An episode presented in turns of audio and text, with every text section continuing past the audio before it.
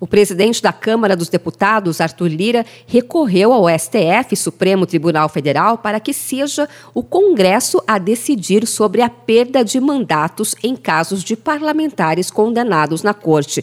O documento do presidente da Câmara não cita o deputado federal Daniel Silveira, do PTB do Rio de Janeiro, que foi condenado nesta quarta-feira pelo Supremo. O pedido de Lira se baseia em uma ação de 2018 que trata do tema. Arthur Lira argumenta no recurso que compete ao Congresso Nacional decidir pela perda do mandato eletivo.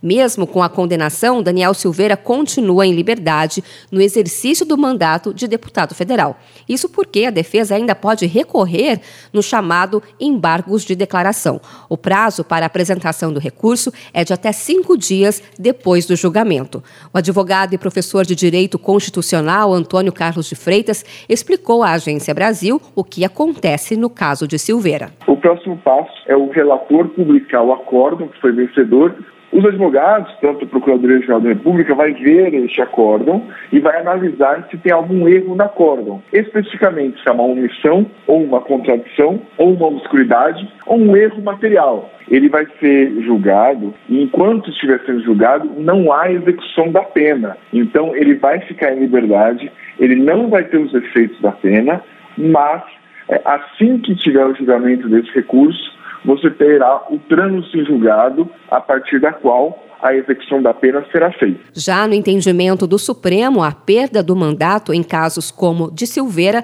não precisa da aprovação da Câmara dos Deputados. Para o professor Antônio Carlos de Freitas, há um embate entre a Câmara e o STF e a discussão é política. O especialista explica que a Constituição permite as duas interpretações. Existe, esse é um embate político entre a separação barra linha dos poderes, com base na interpretação da Constituição que dá vazão para ambas as interpretações. O texto constitucional permite ambas as interpretações. O deputado federal Daniel Silveira foi condenado a oito anos e nove meses de prisão em regime fechado por estimular atos antidemocráticos, apologia à ditadura militar, ameaça e incitação a crimes contra o Supremo.